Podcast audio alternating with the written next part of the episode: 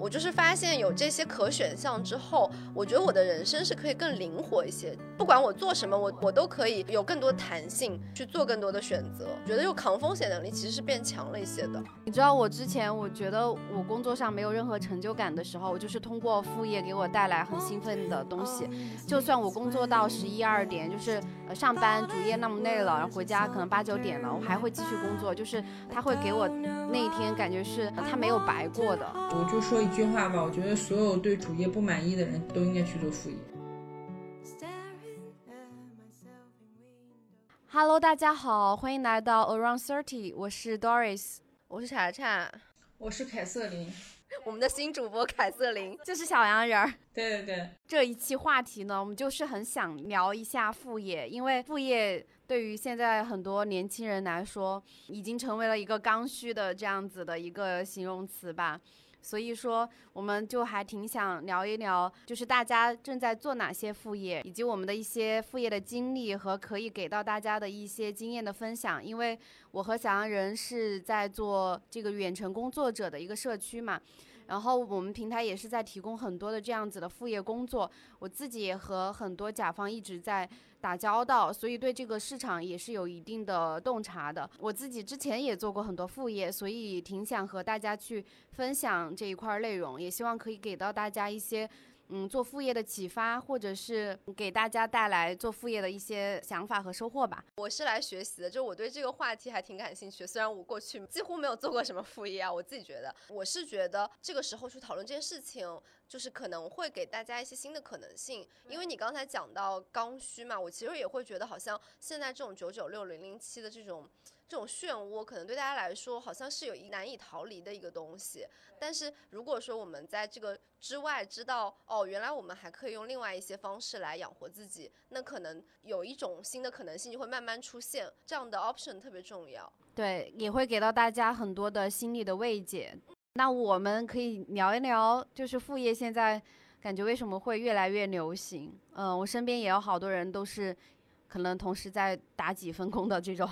说到副业刚需，其实我是五年前知道“副业刚需”这个词儿。我记得当时还是大家可能那个副业做的是更多是自媒体，因为我记得当时五年前就是我们公众号啊，然后微博呀、小红书、然后抖音，反正都其实就可以，大家就是从自媒体开始做副业嘛。我觉得当时公众号还挺火的，很容易做粉丝很多，有十万、二十万的，然后接接广告啊，或者说带带货呀。我觉得做这样的副业会多。然后我觉得今年的副业刚需可能更多是因为大环境的影响，就经济下行啊，互联网裁员，然后特别是之前还看到互联网养老公司 Shopee，然后也在裁员，所以说我觉得可能打工人可能就有点。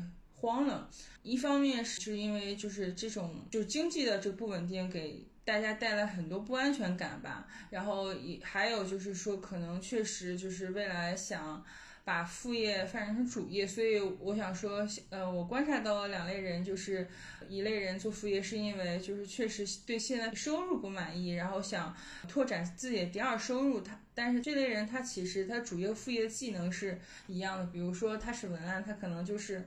呃，副业也是靠文案接活儿这样子的。然后第二类人可能就是不太喜欢自己的主业，然后副业呢想做自己喜欢做的事儿，自己的爱好，然后可能希望之后会把自己的副业转为主业。所以你们大家有接触过哪些神奇的副业吗？就比较好玩的副业都行。我所了解到的话，可能之前就是。整理收纳师会比较火一点儿，还有什么那种遛狗员儿，自己下班了之后还可以去做一些呃整理收纳的工作，也可以解压，然后。呃，又能带来比较高时薪的这种工作。遛狗是因为我感觉很多上班族没有时间去陪伴狗狗，然后也需要狗狗需要遛嘛，就遛出去，它需要去到处活动。然后这个是大城市是比较常见的。我在上海经常看到那种街头有就专业去做遛狗的这种兼职的人。我觉得我可以考虑这个职业。就你刚刚讲到那个神奇的副业，我本来还觉得我身边好像都是那种很普通的打工人，但是我又想到，因为我不是喜欢去超级猩猩健身嘛，就好像健身教练，我有看到他们很多都是兼职的教练，而且他们主业有一些什么程序员啊。什么设计师啊，我就会感觉到啊，你们主业不是都还挺辛苦的吗？就下班了还要来这样子消耗自己做副业，不是会很累吗？但后来我知道他们好像其实是很享受运动的，就是刚好就是相当于运动对他们来说是放松，然后就放了松，顺便挣钱，就感觉还蛮好的。就我身边我也有一一个姐姐吧，一个朋友，她是做那个 SEO 的，优化投放信息流。信息流这一块儿，就互联网的一个从业者嘛，他自己对那个插花感兴趣，他自己就呃交了那种报名费去学那种插花的那种培训班，他自己出来就也成了一个花艺师。花艺师就是他是周末去教一些小朋友的课程，他刚好也会撰稿，他也在帮一个花店就是做公众号的代运营，就有两个副业，蛮有意思的，就根据自己的爱好跟。特长，然后两个相结合去赚钱。小安人，你有没有想要分享的？我觉得我这两年看到比较有趣的副业是陪诊师，还有那个老人助浴师。陪诊师其实就是现在就不管是年轻人啊、老年人，他们可能。就是一个人嘛，然后在大城市的话，更需要有一个人陪着做手术啊，或者说，可能有些老年人他有些对手机上面的那些可能都不太明白嘛，就需要有个人帮他操作。对我感觉这个其实我觉得会未来越来越火吧，因为大家可能就算找朋友，呃，朋友可能也在工作，所以我知道其实陪诊师他的收入可能是现在是一天两百到五百元。对，我觉得未来可能还会涨吧，因为需求它是不断增长的。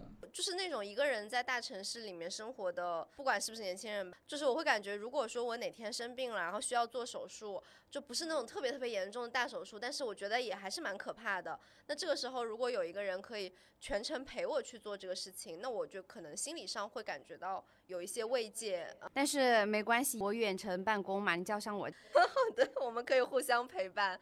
然后我觉得我也可以去做这个事情，就好像这个也是我未来可以去做的副业。对啊，你陪别人，可能别人在做手术，你可以在医院里面学习。天哪，我就觉得我还是比较擅长去让这个我陪伴的对象过程中感到一些慰藉和舒适的，就是心理上面提供一些慰藉。我觉得这我还是做得到的。对啊，毕竟心理咨询师正在受训，又打开了新的世界。对，我觉得对有些很多知识会更了解，然后自己如果就是以后有什么病，其实都可以自己治嘛，对吧？就可以自己去思考一下。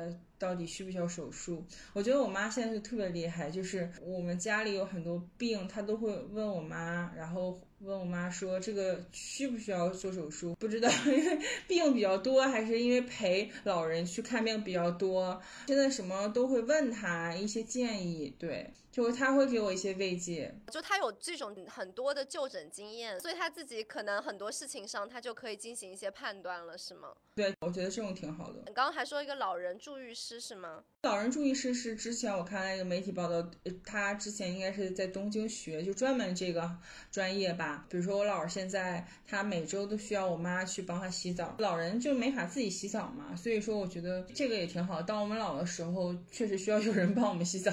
对，就是我刚刚就感觉好像这类的工作有一点像月嫂。未来我们这种老龄化社会，这种照护老人的工作其实是需求很大的，但是好像它是需要一些专业性的。我不知道这种兼职去做是不是还挺困难的，因为好像你是要学习一整套，就是去照护别人的这个知识，才可以去做这样的事情的。对，我觉得他们为什么做兼职，确实可能他们的收入还不足以支撑他们。的开销，所以说他们可能先选择做兼职，因为这个行业真的很新，然后它定价呀，它的这些用户，我觉得相对来说肯定会少。对我觉得慢慢就是随着我们老年人越来越多。我觉得会把副业变成主业的，这跟心理咨询师有点像。就其实我身边在接受系统性的培训的人很多，或者说我认识有一些还蛮资深的咨询师，他们的受训啊什么的都还挺专业的，但是他们就是没有办法养活自己，所以只能作为一个兼职来做，就是平常打着一份全职的工，然后在周末和晚上 再接咨询师的工作，就感觉好难啊。还有一些咨询师，确实是就是通过网上去分享一些关于心理学的这些观点，或者是一些案例的分享，做自媒体，我看到还蛮多的。确实，主业和副业很难平衡，就是真的还挺累的。特别是我们现在主业很忙，就除非你的主业真的很闲，比如在国企啊，啊，在事业单位。但其实如果是正在体制外的话，我觉得，哎，真的还需要你蛮多时间和精力的。那你们有没有做过什么副业？有啥契机也让你们想要去做那些副业呢？那我先来回答吧。我自己其实还在这方面的探索都没有什么特别成功的经验。唯一我能够想到的，可能就是我之前在知乎上写回答的时候，当时有人有私信我，问我接不接推广，然后。有一些是跟专业相关的，比如说跟宠物的食物啊，或者是什么吸尘器之类的，然后 还有一些什么丝袜内衣之类的，我都不知道他们怎么找到我，但我没有接过。发现好像我自己没有觉得自己是自媒体啊，但是我觉得可能你贡献内容的时候，在这方面去获得收入，我觉得这钱其实不好挣，因为如果说就是到处接广告的话，特别容易把你整个。贡献内容的这个质量变得没有那么高，或者说如果接一些跟你这个感觉就是定位很不符的那些广告，所以其实我自己是从来没有挣到过钱。然后 Around Thirty 当时是有接过一些推广，但是我觉得我们也是去认真审核过，也接的很谨慎吧。我觉得这个钱并不好挣。我身边其实是有朋友就是以这个作为一个自媒体接到过一些广告，然后反正我觉得算是外快吧，有顺利接到过这样的收入的人。然后还有什么？就我最近不是在呃，就是因为很喜欢娃娃，然后就有开始自己做什么，自己自制一些娃衣啊什么的。也看到有些人是把这个手工拿来卖的，就是手工的成果拿来就是销售的。然后我就觉得啊，这样也可以。就如果说以后实在不行了，我还可以靠这个来挣钱，因为我觉得我自己手艺还可以。但是我觉得这个好像还挺辛苦的，它不是一个很好挣的钱。是的，我想一下我自己有什么契机。其实我从高中毕业开始就在探索一些能够赚钱的，或者是自己的兴趣爱好能够给我带来收入的这些副业了，这些兼职。就比如说。高中一毕业，其实我去卖过那种进口的零食，摆路摊的那种，只是为了好玩，挣了一一两千吧。那个时候在大学里面，我也做过这种类似的。圣诞节的时候，我去进一些圣诞节的一些呃相关的东西，就那种好看可爱的东西卖，然后很多那种男生会送给女朋友的，对，这个也也赚到钱，然后卖给同学。就我同学买了超多，当时就做过这种比较奇怪或者是又好玩一点的。可能因为我小学的时候还跟我另外一个小学的朋友去卖过那种气球到幼儿园门口，很奇葩，我跟你讲。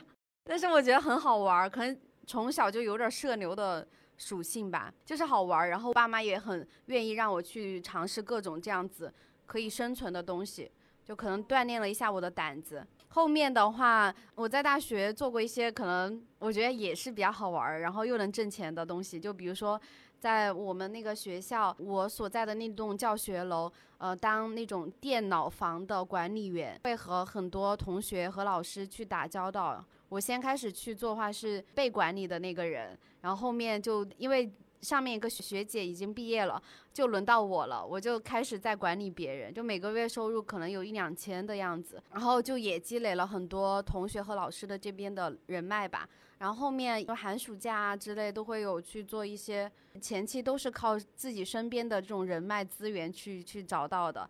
然后还有逛超市的时候，我看到他在招人，然后我就去问，他就说他们也在招他们那个品牌的推销员，我就去。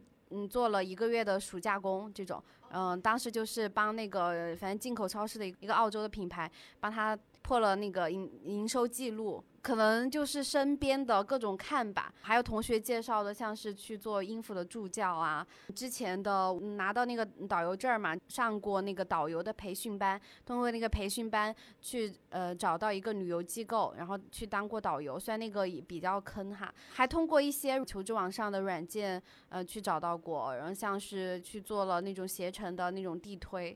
也是蛮挣钱的，当时做了七天，挣了三千多。因为你实实在在带来了那个业务的增长，但是这个确实也会比较辛苦一点。就去做那种附加值相对比较高的这种产品，产品会更好。对你的提成高，就是你的那个呃，收益效率会更高一些，主要是这些吧。然后后面大学毕业之后是什么样子的契机让我想要开始做副业？就是因为我对我的当时第一份工作不满意，我觉得得不到成长，得不到这种意义感，所以我就自己私下在各种看书学习，然后也在社交媒体上去探索各种。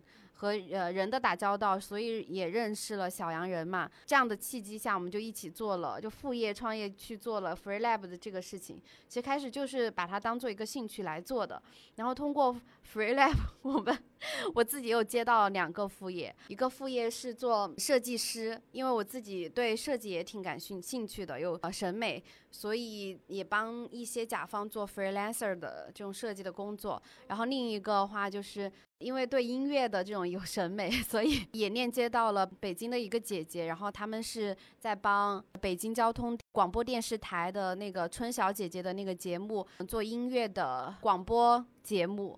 嗯，就你去调频可以听到的，或者是你很多那种像你在出租车上会收到的这种音频节目。对我在帮那个节目就选每期的歌单，然后帮他们做那种音乐赏析的撰稿人，持续了大概快一年左右的时间。而且我跟那个姐姐也建立非常好的关系，她现在也是我们的会员，她自己也在我们这儿就是开始接活，很神奇。你在做副业的时候，你又能收获到这些东西，就是。多去主动的可能推销自己吧，我觉得是一个很好的方式。然后我们其实也是通过做 Free Lab，嗯，把它当做副业的一个机会去尝试，然后慢慢发现了一些商业的可能性，就商业这种，呃，能够运转起来的可能性，也把它变成了主业。就工作一年之后做成了主业。小洋人呢？小洋人，你可以多分享一下你之前的一些经历。我也是从大学开始做兼职的，第一份兼职就是帮我的一个学长卖一些，就是大学女生喜欢。拖鞋呀，文具啊，大学生会用的东西。然后我当时是在人人网推销，然后 就是有人会评论我，然后说他想要这个，想要那个，然后我就直接送到他寝室。第一个月应该赚了将近一千块钱吧。这个工作机会是我看那个学校的小广告，是经常会贴一些小广告。呃，在什么那种寝室拿个边边角角，我发现你们都很关注这些信息。对，就是会看这些小广告，这个可能就是好奇心比较强吧。其实我也不知道我为什么会关注这些。对，然后后来就是呃出国出国之后，我们做一些兼职，可能更多是体力的，比如说唐人街的，就是餐馆服务员呀，寿司店的服务员，澳洲保健品的那个销售，还有就是柜姐。这些兼职其实也是从，比如说我们有那种网站，就是找先生的网站，然后还有就是可以去到门店直接你把你的简历给店长。嗯，对，我发现你们就是不仅仅是关注这些机会，而且体力很旺盛，就精力很旺盛。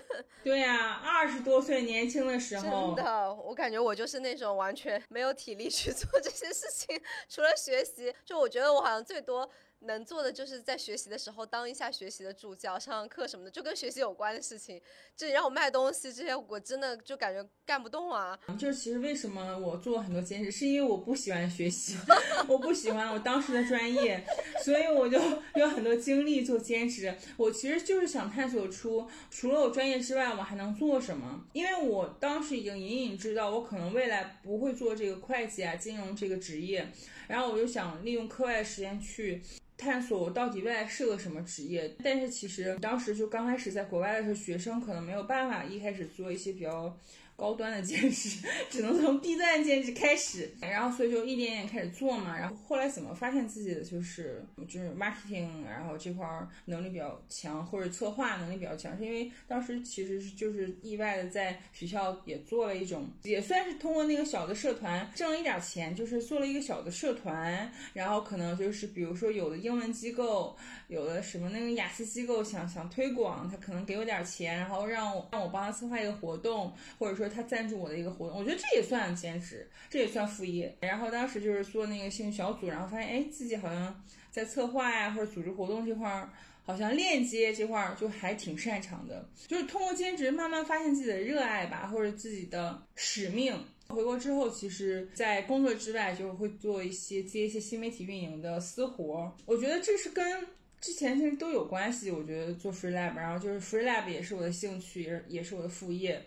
然后就慢慢的就是自然而然的把副业变成主业。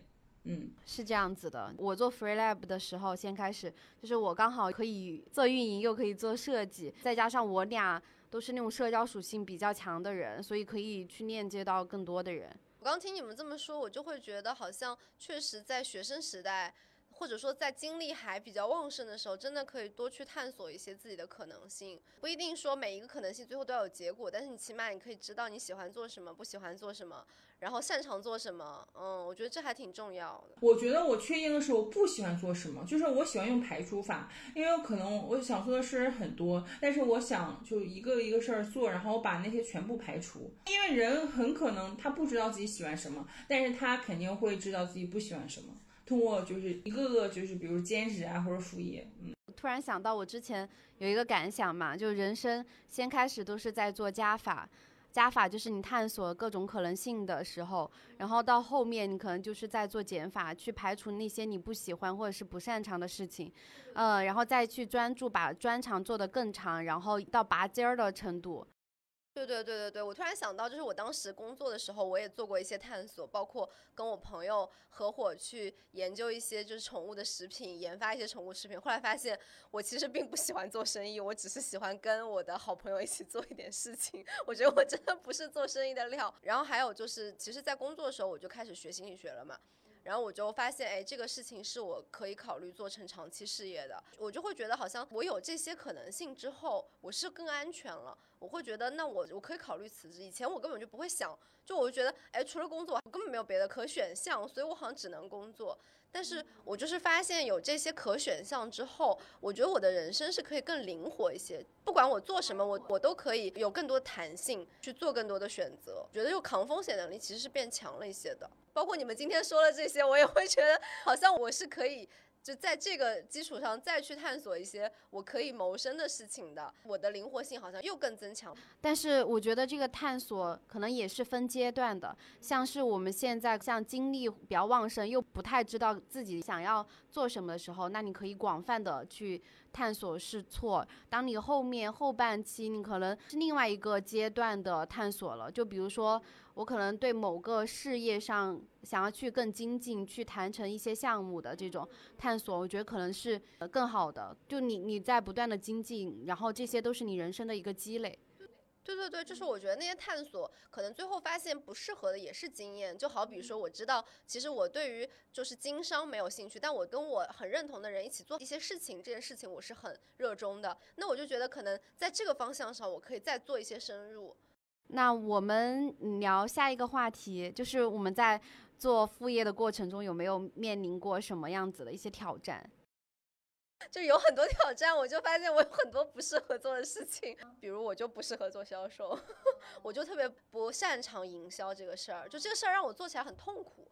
对，所以我觉得就是跟商业有关的，特别需要短期有一个商业化的这个事情，我就不太适合去做。但是跟人相关的事情。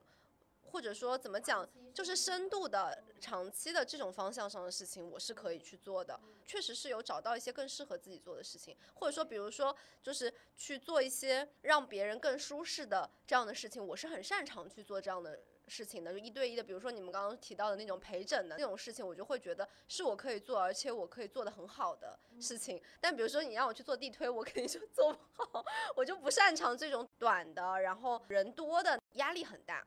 嗯，就是会很局促的那种感觉。我是就是通过这些尝试嘛，我发现我自己就是很喜欢跟人打交道，就真的是上至八十岁老奶奶，下至就那种很小的小朋友，我都可以跟他们很好的打交道，然后比较社牛的那种。我就在做这些事情的过程中，也交到非常多的朋友，嗯，甚至一些外地的朋友说，如果我要去他们那儿。他会带我去玩儿啊，这些。但是你要说到遇到了什么样子的挑战，就像查查刚刚说的，压力会非常大。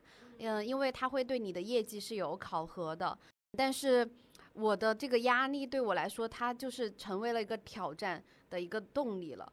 嗯，所以不要把压力就看成是一个压力，呃，让你变得更焦虑的地方，而是把压力看成是一个挑战的事情。那就会做得更好，或者是你会感受到很多很兴奋的东西，让你很想要去迫切的去完成它。像我在那个给，Olay 那个进口超市 破纪录的那个事情，就是我的那个主管其实他是也是对我有一些要求，但是我可能也超出了 他的一些预期。嗯，因为我发现我在做这些事情的时候，发现我是一个亲和力非常强。然后沟通非常有韧性、坚持不懈的那种人，很能吃苦的那种人，所以就还比较适合。就这些是我面临的一些挑战吧。我觉得我做副业时候没有什么太多挑战，我觉得做副业的时候就更多是给我金钱之外的一些体验和收获吧。因为我做副业的目的就是想探索出来我到底喜欢什么，然后到底不擅长什么。就可能我不擅长逻辑性很强的东西，或者说我不擅长细节很多的，嗯，事情。嗯，我可能就是更擅长，比如说链接呀，比如更擅长一些创意呀。嗯，就是我觉得做很这些副业，就是让我帮我去确定我不喜欢做什么吧。挑战会比较少一点，但是因为我目的很明确，就是想知道我到底擅长什么，不擅长什么。对，但是我觉得这个是低成本试错的方法，做副业。我做副业既可以赚到钱，然后又不会说占用你太多的时间。我觉得那个收获就是，你看你会不会适合那个工种的一些收获，或者是跟你个性相符合的一些事情。除了这个之外的话，我觉得它是会和你主业相辅相成的。像我之前除了在主页上做运营，然后我们私下我不是做 Free Lab 做运营吗？收获到很多一些经验，可能方法论这些东西，然后又可以运用到呃我的主页上，所以它是可以成为一种你擅长的东西的一个相辅相成，又可以增加你这个技能点的事情。好，那我们直接下一个问题吧。你觉得现在什么样的人，然后适合去开拓自己的一个副业呢？就本来我一开始看到这个题目的时候，我会觉得哦，可能我不是一个适合做副业的人，因为我精力很差。但是我先听你们说完之后，我发现真的每个人都应该多去探索和尝试自己做副业这件事情。因为我我发现我其实是有很多探索的，而且这个探索对我很重要。我就会觉得那种你尝试过之后，不管是行还是不行，这里面的经验。其实真的都会开拓你人生的可能性。我真的觉得大家不要去局限于自己说上班的人、打工人，然后上班特别辛苦，就不去考虑这件事情。我我是觉得这期节目很重要，就是大家可以听完之后去考虑考虑有什么你适合你做，然后。你又可能从里面得到乐趣，还能够顺便赚到钱的事情，我觉得是可能有这样的事情。因为我发现，我以为没有，是因为我根本就没有看。然后我发现你们真的都 在关注好多这方面的信息。你知道，我之前我觉得我工作上没有任何成就感的时候，我就是通过副业给我带来很兴奋的东西。就算我工作到十一二点，就是呃上班主业那么累了，然后回家可能八九点了，我还会继续工作，就是他会给我。那一天感觉是他没有白过的，我会有那样的感觉，是真的。我自己觉得是可能适合这几类人。第一个可能是自己不满意现在工作，想要再去探索一份可能性的人。然后第二个话是想要嗯再增加你的专业擅长的地方嘛，呃，你再通过副业去加强你的专业技能点。对，第三个的话就是想多挣点钱，我觉得无可厚非。就毕竟现在经济情况也不是很好。就是可可以给你带来多一份的抵抗风险性的这样的一个事情。呃，第四个可能也是你可能觉得精力自己很旺盛，你也可以再去折腾折腾。对，我觉得 Doris 应该总结的比较全了。我就说一句话吧，我觉得所有对主业不满意的人都应该去做副业。确实是，而且很多人其实都不太满意吧。好好考虑一下这件事情，真的，我反正我是被安利了。我觉得我平常对于这个领域真的没有那么了解，但是我是被你们的激情 安利了。大家还有没有对于想做副业的一些朋友一些建议呢？就比如说如何去。找到这种副业的渠道呀，或者是怎么去利用好这些机会，或者说是如何去推销自己，我觉得我们都可以聊一下。查查有什么想说的吗？就是多去尝试，就是先不要想太多。有一件事情自己有一个想法，我好像有点兴趣，那我觉得就是可以给自己一个机会，不要忽略这个想法。即便你现在觉得，哎，我好累。但是你可以把这个想法让这个种子种下来，然后等你有精力的时候去尝试一下，给自己一个机会去尝试做做看这件事情。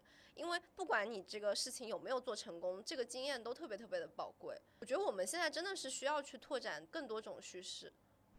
我觉得分学生和打工人吧。我在想说，有没有可能我们听着也有些学生，就是学生的时候，我觉得就可以没有什么设限吧，就是什么都可以做。就比如说比较低端的体力活也可以啊，比如说在寿司店做服务员。其实未来的话，你如果真的很喜欢寿司的话，说不定你还能开一个寿司餐厅，都有可能。我觉得大家不需要给自己设限，就是呃，也不一定和自己的专业有关嘛，就多去尝试，多去做，不管是。体力的那种坚持，还是线上的一些坚持，我觉得大学生就是真的是有无限的精力和时间，时间非常非常多。当然，学习也要顾好前提下，多去尝试。然后，我觉得打工人他的一个局限可能就是说，就时间可能有些不够。但是，呃，我觉得就是如果是真的觉得未来想把副业转成主业，打工人就是可以找一个呃相对主业时间宽裕的工作，就是没有。没有说不不是九九六零零七的那种工作，然后我觉得可以抽出时间去探索吧，或者说周六周日，呃，我觉得 FreeLab 就是 很好的平台去探索副业，对吧？FreeLab 它就是说你不仅认识很多自由职业的人，还是你去从上班族到副业到自由职业非常好的一个平台。就顺便把自己打打广告吧。确实，我们很多我群里的人还是上班族，然后他们是确实想通过我们平台，不管是线上的就是找工作，还是线下参加我们很多活动，我觉得会给你很多力量和启发的。呃，我们自己也有很多可能案例，呃，具体我们就不在这儿讲了，大家可以多关注我们。公众号 FreeLab 自由课实验室，除了就是这种平台类的，其实大家也可以通过自己的朋友圈。去做一些推广，就比如说你多展示一些你自己专业性的东西，然后让大家了解你是做什么的。说不定你朋友圈有这样子的一类需求的甲方，他有需求的时候就会来找你了，就想起你这个人哦，你可以帮我做这个事儿。所以去做自我营销，去在社交媒体上做个人 IP，展示你自己的专业性也是非常重要的一个事情。沟通的这个 问题也是很重要的，就你还是要有那种可能比较乙方的精神。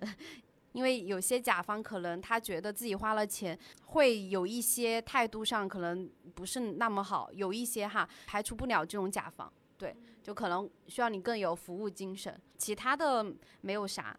我觉得你会是一个很好的乙方。你的服务精神很好，对我就是那种以你以气的人，我也是，我超级我超级，而且别人说什么我都不会生气，因为我知道他肯定是有一些痛点，或者是他心情可能不好，就除非他特别不讲理，那我可能在心里默默的骂他，但是我可以挣他的钱，不然我觉得这种合作闹得不愉快嘛，可能我钱拿不到，对方可能以后也不会有更多可能有业务上的接触，当然。你业务能力很强的话，你在这方面有一些影响力的话，你也可以去筛选甲方，筛选一些跟你更匹配的甲方，都是没有问题。但前期可能就自己可能稍微姿态稍微低一些，这个是没有关系的。可能钱难挣，屎难吃嘛。我只能这样说，是这样子。突然想到山北幺四的一句话，说我们可能刚开始不知道自己是谁，与世界不断的碰撞之中，然后才更了解自己是谁。做兼职、做副业，不就是跟世界碰撞吗？对吧？你就更了解自己是谁了。好，就是我们再来分享一下，因为也好久没有跟大家见面了，嗯，我们也很想分享一下我们最近近期的一些个人生活、工作这些情况吧。我讲一下，我已经到上海，然后差不多住了一个月的时间了。嗯，今天我跟 Doris 是在线下录制的。对，我们在小宇宙。怎么说呢？我可能就是之前没有搞清楚一个事情，就是呃，我自己觉得我可能是因为那个男生，我搬到就他家附近住的，就很巧的，刚好是跟他就相邻的一些一些街道。虽然也没有去具体问他的那个。住址就很巧合的住到那儿。我之前没有分清楚一个情况，就是如果一个喜欢你的人，他不会通过回避，然后和你可能保持暧昧的关系，但是没有很主动来找你的。就是目前我可能怎么说，就是完全的我自己这样的一个事情完全失恋了吧。对，对方也跟我坦白了。你在这里分享这么悲伤的经历，我们等一下吃饭好好聊。对对是没关系，就是就是跟大家说一下，可能自己可能感情这块儿的这种对自己很大的一个变动吧。对方是有一些回避型依恋依恋的这种情况，但是对方没那么喜欢你也是嗯最重要的一点嗯，所以没关系嗯没关系。我其实会觉得，就这两件事情，它不是互斥的。回避属性很强的人，他们可能就爱人的能力就会比较欠缺一点，因为他们连自己的需求都会回避，所以他们很难去看到别人的需要，然后及时的去响应别人需要。你说爱人的能力，或者说他到底有没有那么爱你？他可能这个人，比如说我们正常人。呃，一般的大家期待的这种亲密关系可能是，比如说是一百分，但他们可能给人这个爱的上限就是十分，可能这样的人他就是没有办法去满足一个比较亲密的关系里面的需要的，这个就是这样的一个情况，所以就还挺遗憾的，我会觉得。嗯，不是，我觉得最主要是，其实我知道他是什么样子的人嘛，所以我对他没有任何期待和那种要求的。最主要是他跟他前女友和好了，好渣，真的好渣。他为什么和前女友和好？我不知道是他的借口还是说他的无赖吧。他表示是因为 他父母觉得还是他前女友最好，嗯，刚好他也在上海买房了嘛。他跟他前女友分手的原因也是因为上海房子这个问题。那刚好人家买了房，可能，呃，女方家庭也比较接受，然后他父母对他前女友也很满意，所以就他们在一起了呗，就在一起了呗，有什么嘛？我脑震多哦，对不起，Doris 多好呀！我想说我自己多好呀，我也没有觉得就是对于这份付出，觉得嗯自己有很多的嗯。嗯，就是怎么说呢？没有没有后悔之类的情绪，没有，因为我觉得我尽力了，哭了。嗯，然后我觉得我很真诚，然后也很尽力，嗯，以及我也在这个过程中让自己变得更好了，那就 OK 了，足够了。就是嗯嗯，对呀，那是渣男，就这样子。你很棒，他不配，对他不配。没关系，对我哭了我也接受，就是我也不怕给大家展示我的脆弱，因为这就是我的一面。其他的就是工作上就继续努力呗，你懂的。我们就咱们也不想咋说，就是 继续努力。然后就我觉得我最近的就主要是我们大连被封了将近二十多天吧。刚开始就说，哎，七天解封，然后又后来又加七天，然后又加七天，就这样，差不多二十一天。然后其实还好，也没有经历上海那种。我们小区还不错，就是第一天就开始说，嗯，然后我们帮你团购，但是菜价确实稍微有一点点贵，肯定是比正常贵。然后菜呀什么都能吃上，就是可能被封的这个期间，我真的可能就麻了吧。我妈还是挺开心的，她觉得不用上班，就还挺开心的。但是我就觉得，对我来说可能就比较烦吧，就可能就是有的时候会焦虑，或者说，确实可能需要有一些经常多巴胺摄取，比如说可乐呀，比如说看抖音呀。就是再一次不幸的被封了，嗯，这个事情，而且就是我们家附近有好多高风险，主要是在我家附近这次的疫情。现在的情况就是不可以堂食，但是你去哪都可以，交通也恢复了。无语了吧？就是无语，我也不能说太多。那希望我以后不要再被封了。就是比较幸运的是，菜还是够的，不用像上海那样抢菜啊之类的。那我也接着小洋人刚才讲的，就是讲一讲我的最近的一个探索吧。我最近发现我自己就是不管做什么事情。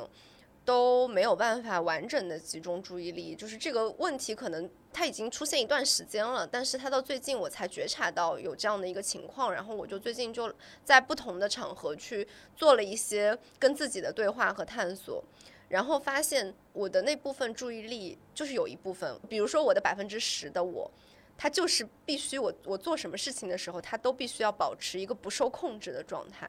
它都必须要保持一个散落在外面的状态，这样的话会让我感觉到安全，就是安全。如果说我强行要把它收回到我自己这里，我会觉得非常非常的烦躁，就是不安。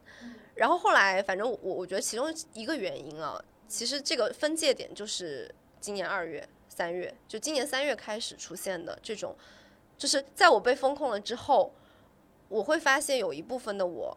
就是我，我会通过这种方式来表达我自己不想被困住、不想被封住的这样的一一种需要。我现在聊完之后，我就觉得算了，我就让他在外面吧。就是既然这个需要这么的强烈，我就允许他去表达吧，我就不强行说我一定要去集中注意力了。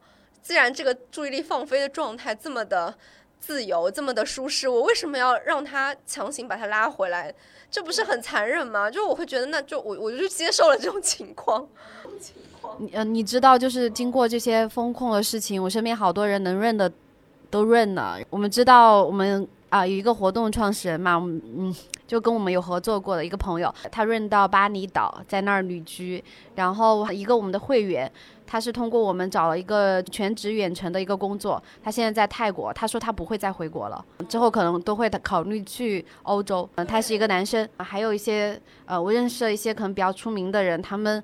都可能去国外定居了，这种，嗯，有有直接去伦敦的，嗯，其他地方的我我不是很清楚。我觉得润不润这个事情，它是一个很大的议题啊。如果以后我们有机会可以讨论，但我确实会觉得今年到现在这个点，我会觉得我们的生活已经发生了不可逆的改变，它就是回不去了。然后我会觉得，可能我的身体、我的精神状态，在这样的压力下面，也是需要去做一些。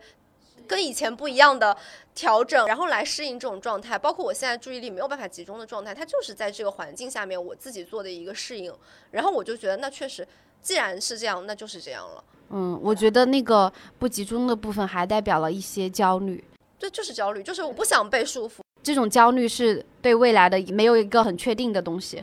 是是是，我觉得是一种对当下的不安，就是我没有办法安住在百分之百的安住在当下了，因为它总是有那么一点危险在那个地方。嗯，我懂我懂。嗯嗯，所以就我我觉得接纳这种状态吧，可能我们就是要学习跟这种状态共存。疫情已经让全世界多了七千万焦虑和抑郁症患者。天哪，太难了，唉。我也觉得，就是自从疫情过后，我也有点焦虑。嗯，那我们以后如果有机会，也可以聊一聊。